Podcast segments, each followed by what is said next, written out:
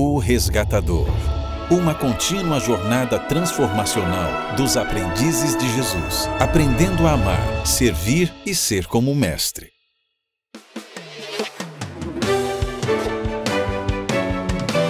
Experimentando Jesus no Evangelho de Lucas, com o Dr. Douglas Pereira.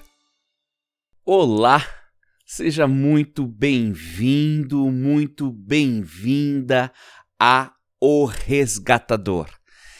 Nós estamos nesta comunidade que visa buscar viver como Jesus, amando como ele amou, servindo como ele serviu. E a única maneira para conseguirmos fazer esta alcançarmos esse objetivo é através do nosso lema, o lema do amor. O lema, ele diz o seguinte: Ame o Senhor seu Deus de todo o seu coração, de toda a sua alma, de toda a sua força e de toda a sua mente, e ame o seu próximo como a si mesmo.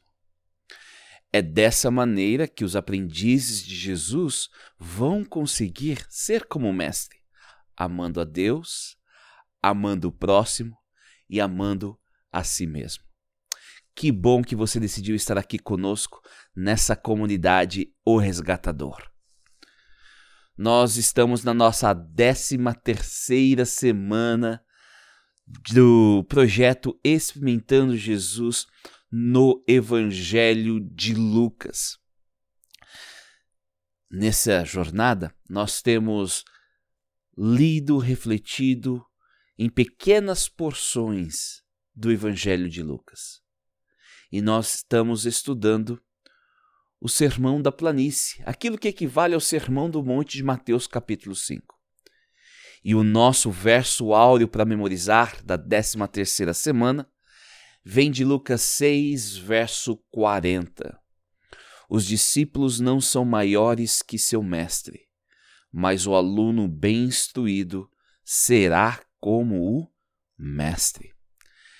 Bem, nós queremos ser bem instruídos por Jesus, para sermos como o mestre, amando como ele amou, servindo como ele serviu, amando até aqueles que não nos amam, amando aqueles que se opõem a nós. Esse amor não irá julgar, e são elementos que nós temos trabalhado no sermão da planície. E nós sabemos que a única maneira de vivermos tal realidade é tendo Jesus em nosso coração. É através do Espírito Santo nos guiando a cada momento, é estando em comunhão com o Pai. A cada dia precisamos buscar a Deus, buscar o Pai. E em Hebreus 4,16 nós encontramos a seguinte promessa: Assim, aproximemo-nos com toda a confiança do trono da graça, onde encontraremos misericórdia e encontraremos graça para nos ajudar quando for preciso. Nós sabemos que Jesus está à nossa disposição, que o Pai está à nossa disposição, que o Espírito está à nossa disposição. E toda vez que nós nos aproximamos deles, eles nos retribuem com a graça, com a misericórdia. E é com a graça de Deus, a misericórdia de Deus, que nós conseguimos entender a palavra de Deus e aplicar essa palavra. É a única maneira que nós vamos conseguir amar o próximo de uma, de uma forma inclusiva, que vai estender o amor a todas as pessoas, até aqueles que se opõem a nós. E esse amor não vai levar-nos a julgar as pessoas. Bem, eu quero dar para você um minutinho, um minutinho para você refletir e se colocar na presença de Deus. Um minuto para você buscar a Deus em oração, pedindo a guia dele ao estudarmos a palavra, e hoje nós vamos estar lendo o verso 39, a primeira parábola que Jesus conta aqui no seu Sermão do Monte. Então, tome esse momento para se conectar com Deus e pedir a direção divina para o seu dia e para o seu estudo hoje.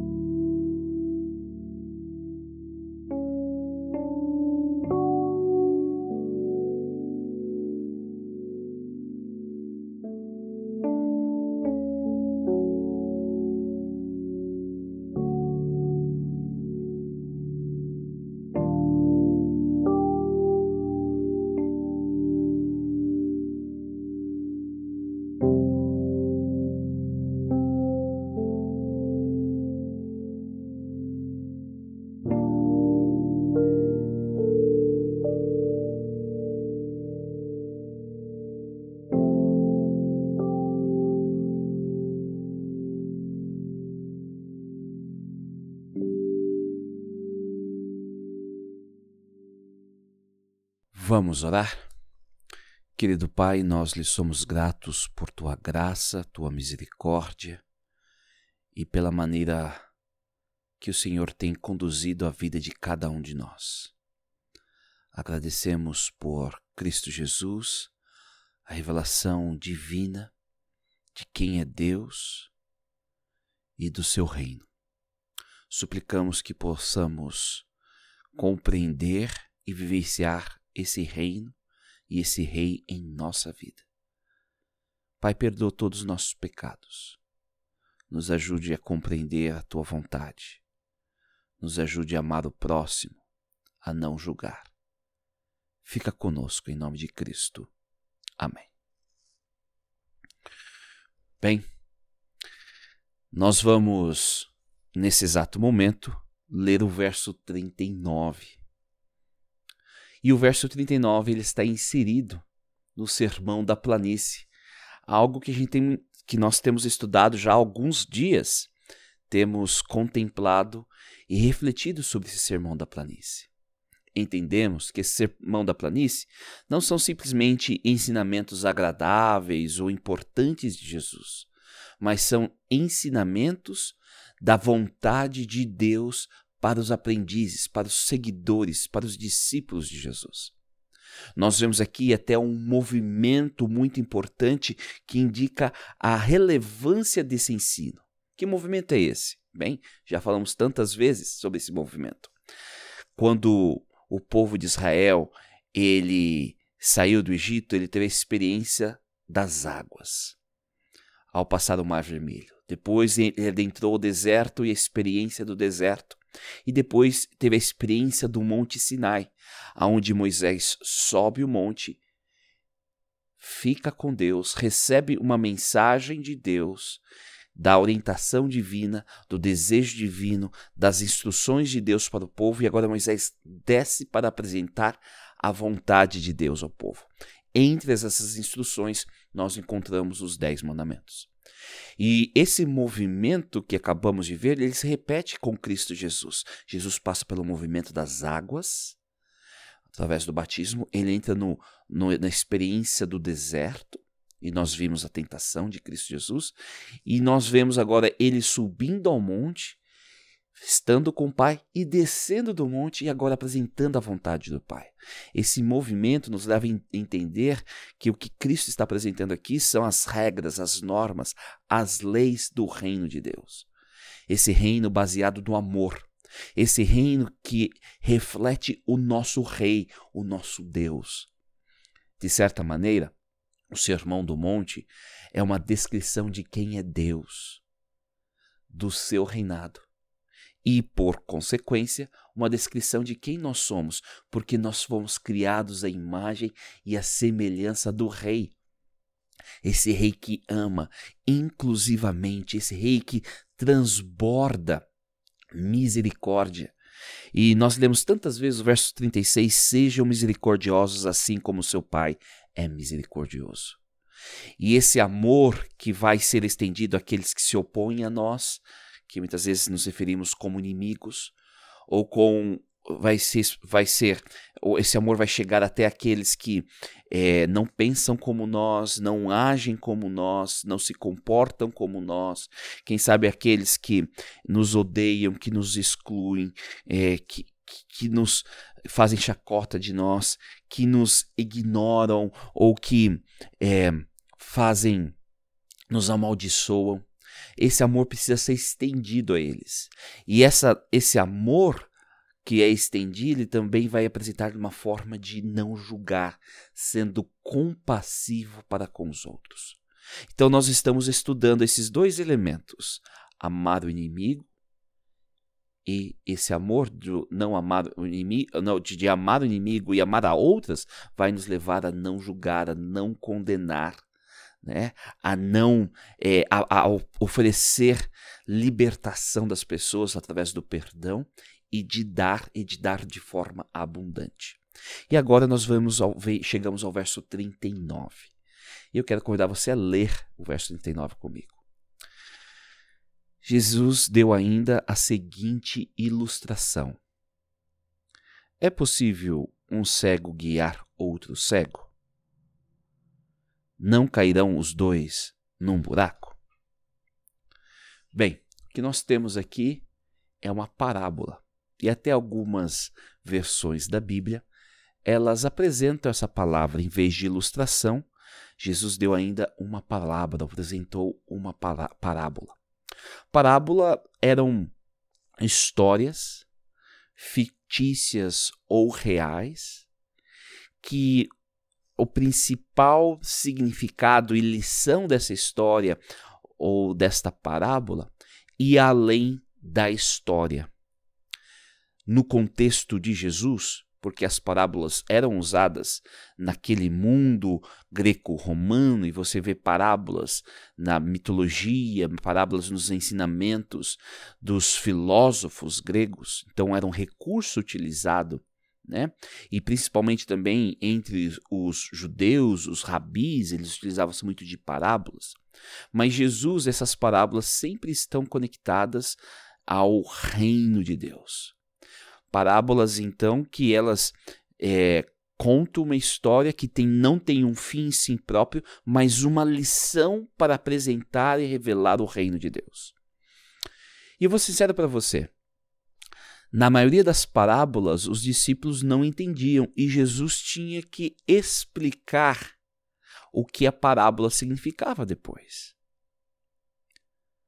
As parábolas, elas eram instrumentos de ensino que de certa maneira fazia as pessoas a, a pensar, a refletir e tentar encontrar as lições dentro dessa parábola.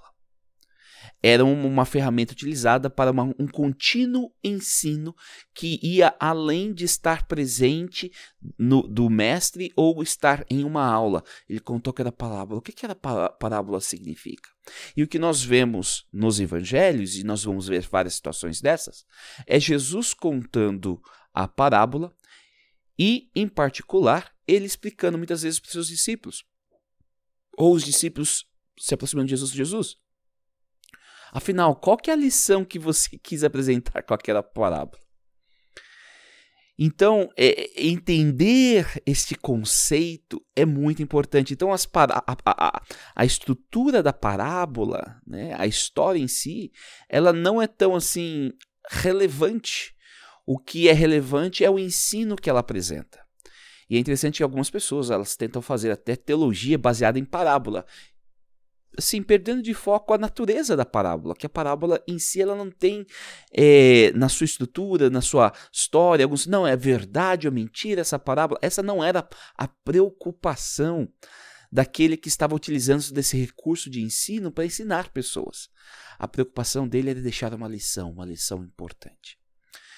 E o que é interessante é que Jesus ele não explica essa parábola ele não define qual que é o significado ou os significados dessa parábola.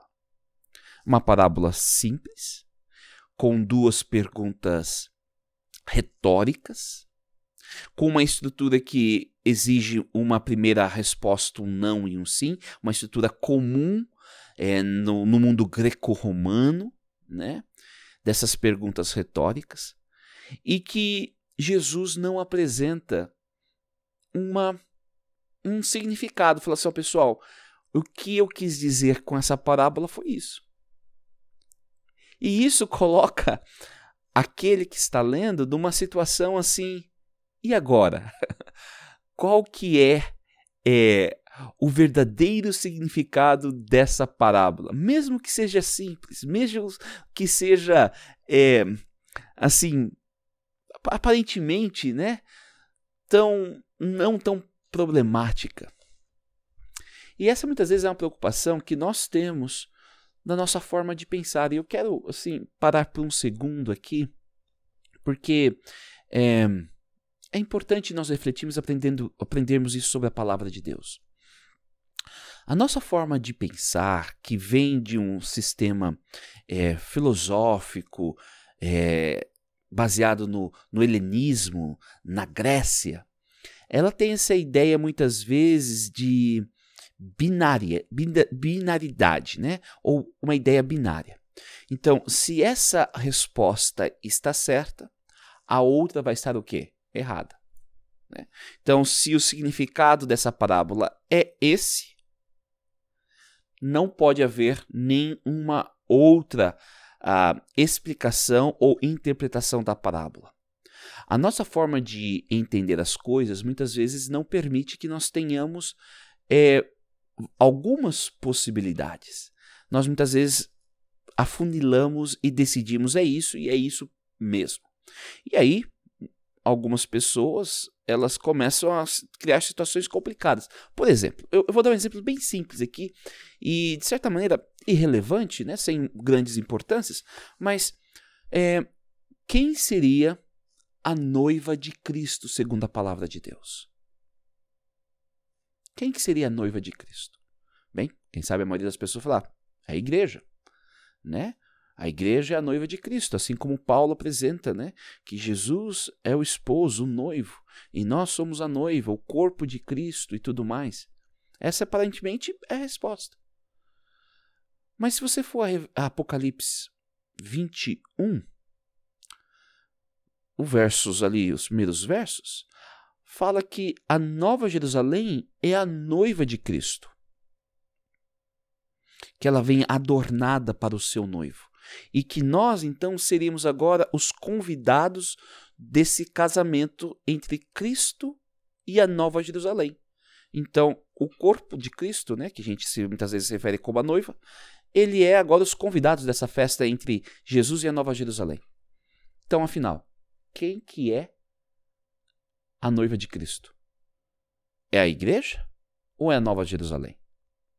Aí você começa a ficar, mas espera aí, como que é? é? Qual, qual das duas?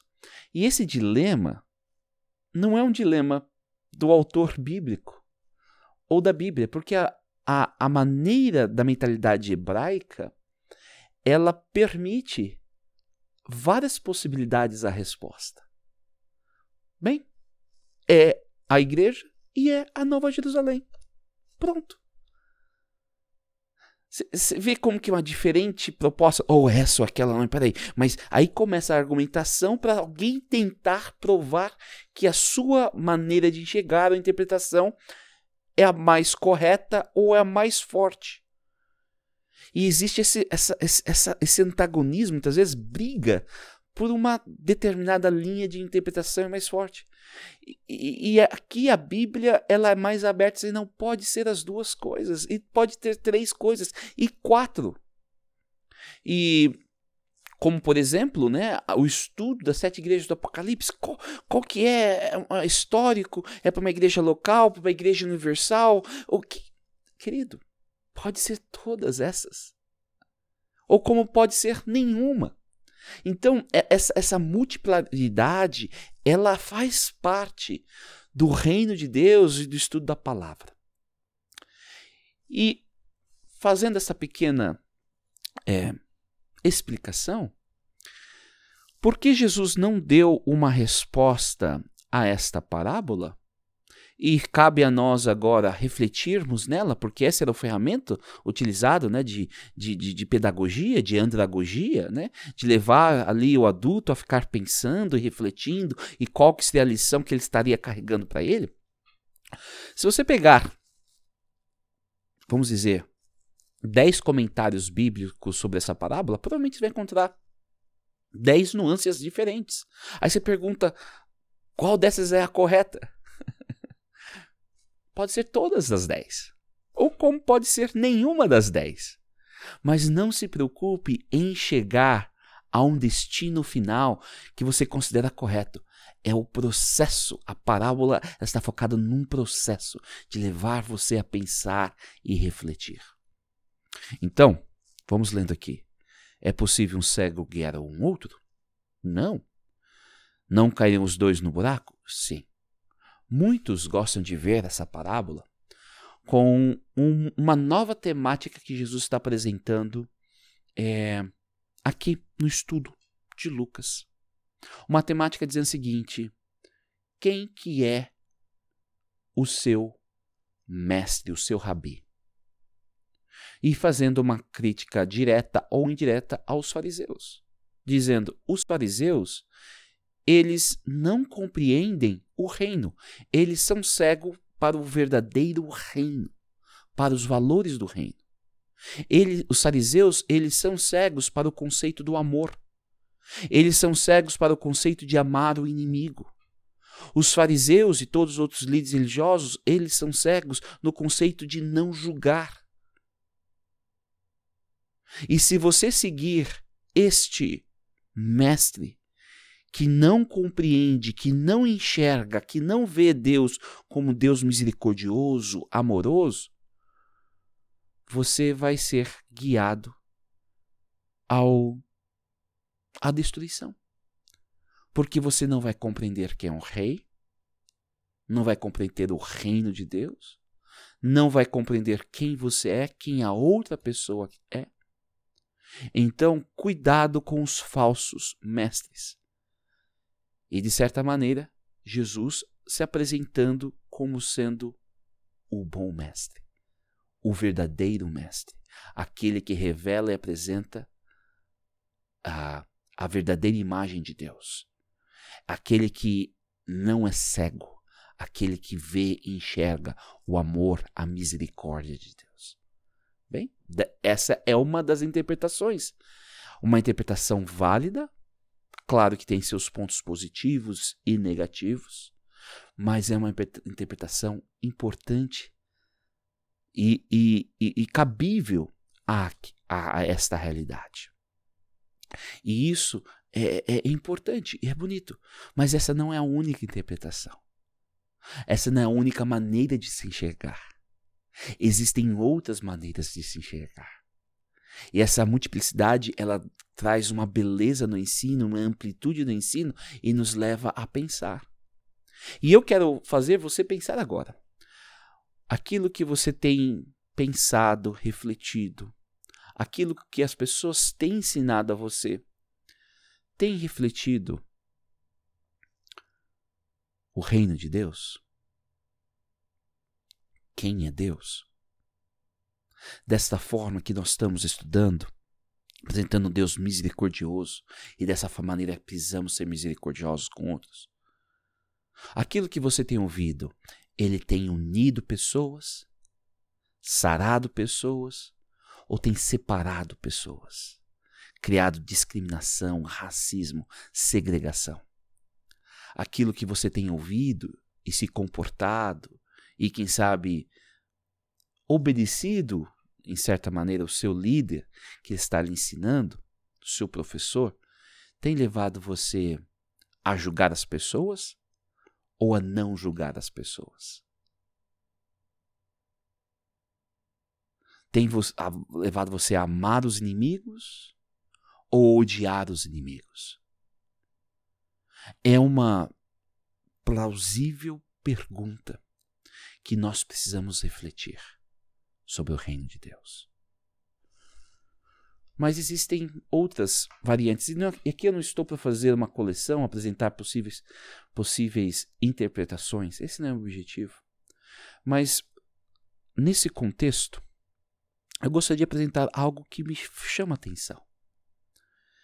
E entender que, quem sabe, o, a, a visão ou a não a falta de visão aqui tem a ver com falta de discernimento. Você não consegue discernir os seus próprios erros e falhas. E isso até está construído depois no verso 41 42. Você não consegue ver que a gente fala né, em inglês o blind spot, aquela parte que você não consegue enxergar em você. Sabe, no, quando você está dirigindo no retrovisor, muitas vezes você tem um, uma parte que você não consegue visualizar se alguém está do seu lado. É, é uma parte obscura, é uma parte cega do carro, do retrovisor. E muitas vezes nós temos isso. E se você não consegue ver este essa parte ser cego para você mesmo, no seu discernimento sobre as suas ações, quem você é, pensando que tudo que você está fazendo, tudo que você está pensando, está realmente de acordo com a vontade de Deus. E, quem, e você, ao estudar aqui o amor ao inimigo, não julgar, se percebe, puxa, eu não tinha pensado nisso. É, ao, eu, ao eu não amar o inimigo, ao eu julgar, é, né, eu, não estou fazendo a vontade de Deus. É, é uma coisa cega para mim. Se você não consegue ver os seus próprios defeitos, como que é que você vai apontar os defeitos dos outros? Né? Nesse processo de guiar a um julgamento, a amar. E, e, e isso acho, acho que é tão importante, porque você não tem esse discernimento, você não consegue é, ter uma auto e clara análise sobre você, você não poderia julgar aos outros. Porque a sua visão ela é limitada. Você não pode andar por esse processo de julgar os outros, porque você vai estar tá indo ao buraco. E eu, e eu gosto dessa forma de pensar. Não ignorando as outras interpretações, né? Como eu disse, elas são válidas, são relevantes, mas eu gosto de entender esse texto dessa maneira. Eu sendo aquele cego, o cego líder e o cego a ser a ser guiado, aonde, bem, eu não consigo julgar, porque eu não consigo ver a intenção das pessoas. Lembrando que julgar aqui, e a gente tratou isso anteriormente, está ligado a não está ligado a discernir o que é verdadeiro ou errado, mas é atribuir valor. Né? E recapitulando rapidamente aqui, né? a Bíblia aqui, quando diz não julgar, não está falando que você não pode analisar ações. Né? Falou assim: olha, essa ação ela não está de acordo com a palavra de Deus. Mas ao fazer esse discernimento, precisa ser feito um discernimento com amor.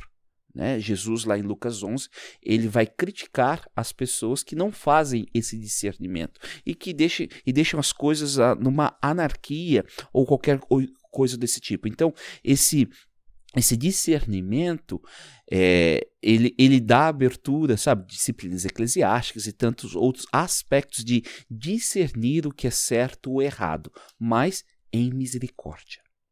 Julgar é quando você vai e, além desse discernir, e atribui à pessoa um valor. Então, tipo, olha, essa pessoa usou de mentira, ela faltou com a verdade. Logo, essa pessoa é uma mentirosa. Bem, aí você já está julgando, você está atribuindo.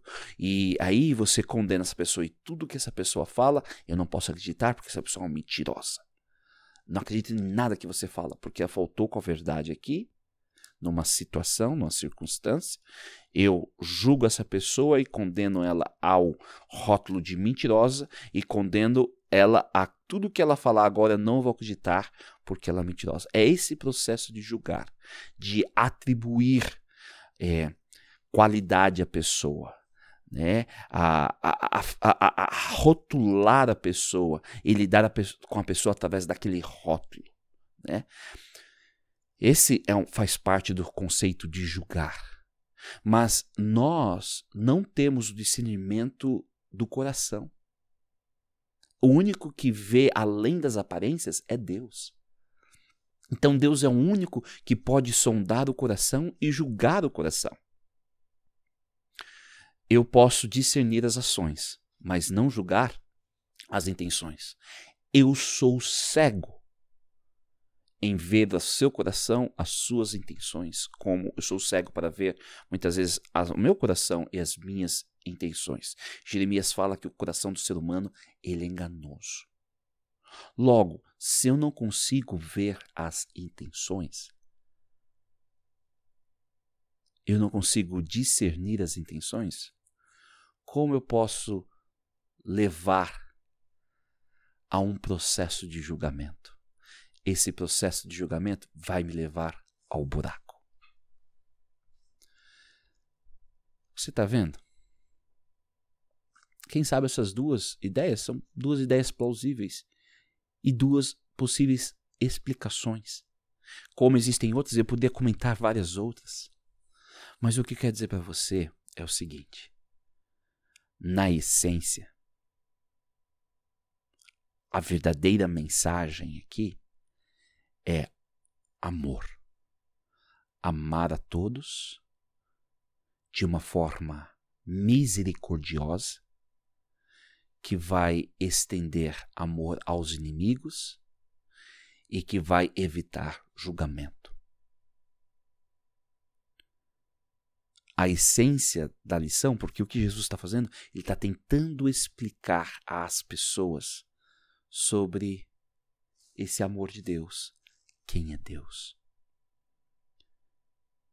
E se por alguma razão o seu ensinamento, do seu discernimento que você aprendeu da palavra de Deus é, um, é algo cego. Ou quem sabe aquele que está te ensinando não está te levando a amar a todos, a não julgar. Eu já vi muitos sermões que transparecem, emanam ódio ódio por pessoas que não pensam, não veem, não se comportam como nós, como nós.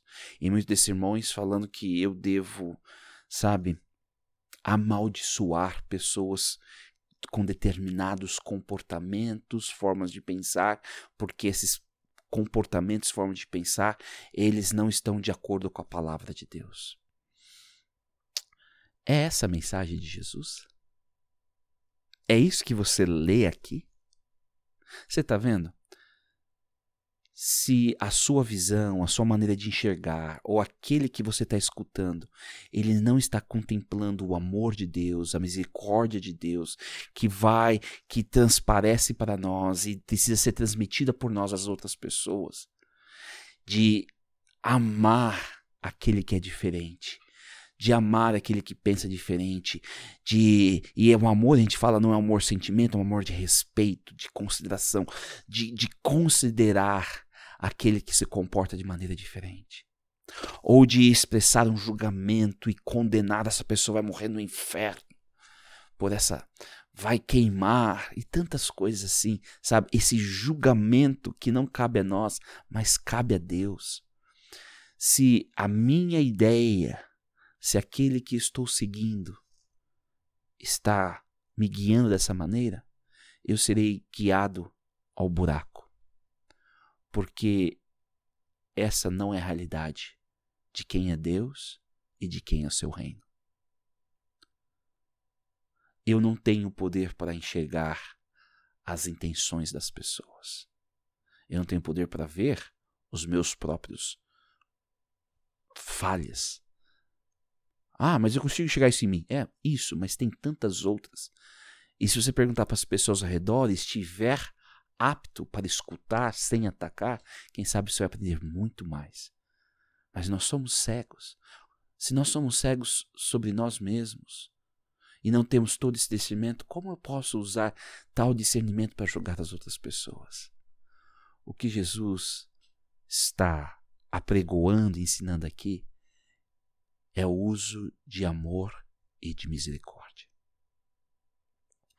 E eu oro para que você, que é um aprendiz de Jesus, possa abraçar esse amor e misericórdia. Vamos orar? Querido Pai, nós lhe somos gratos por tuas bênçãos, teu cuidado e tua proteção.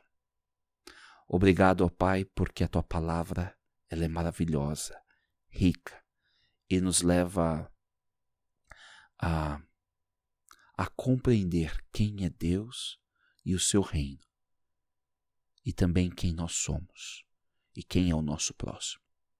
Pai, nos ajude a viver esse amor incondicional. Abra os nossos olhos para o Rei e o Reino e nos ajude a viver, a conduzir pessoas a, a esse Rei, a esse Reino. Um reino de amor, um reino de amor misericordioso, inclusivo, que não julga e que estende amor a todas as pessoas, até mesmo aquelas que se opõem a nós. E se nós amamos aquelas que se opõem a nós, elas não são mais as nossas inimigas. Nos ajude, ó Pai. É isso que lhe pedimos em nome de Cristo. Amém. Vamos para as perguntas de reflexão e aqui elas estão.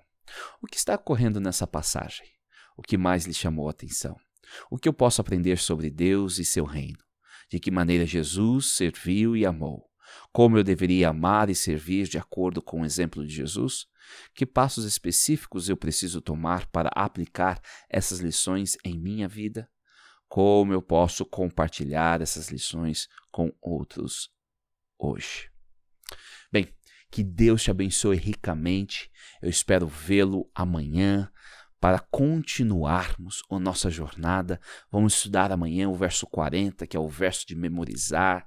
Vamos tentar enxergar no contexto o que esse texto está dizendo. E eu quero chamar e convidar a você a viver o reino, a ter os seus olhos abertos para esse rei misericordioso, amoroso, que tem um reino baseado na graça, na misericórdia, e que essa graça, essa misericórdia te alcançou, e essa graça misericórdia precisa ser, precisa ser distribuída às outras pessoas através de você. Que Deus te abençoe ricamente e até amanhã.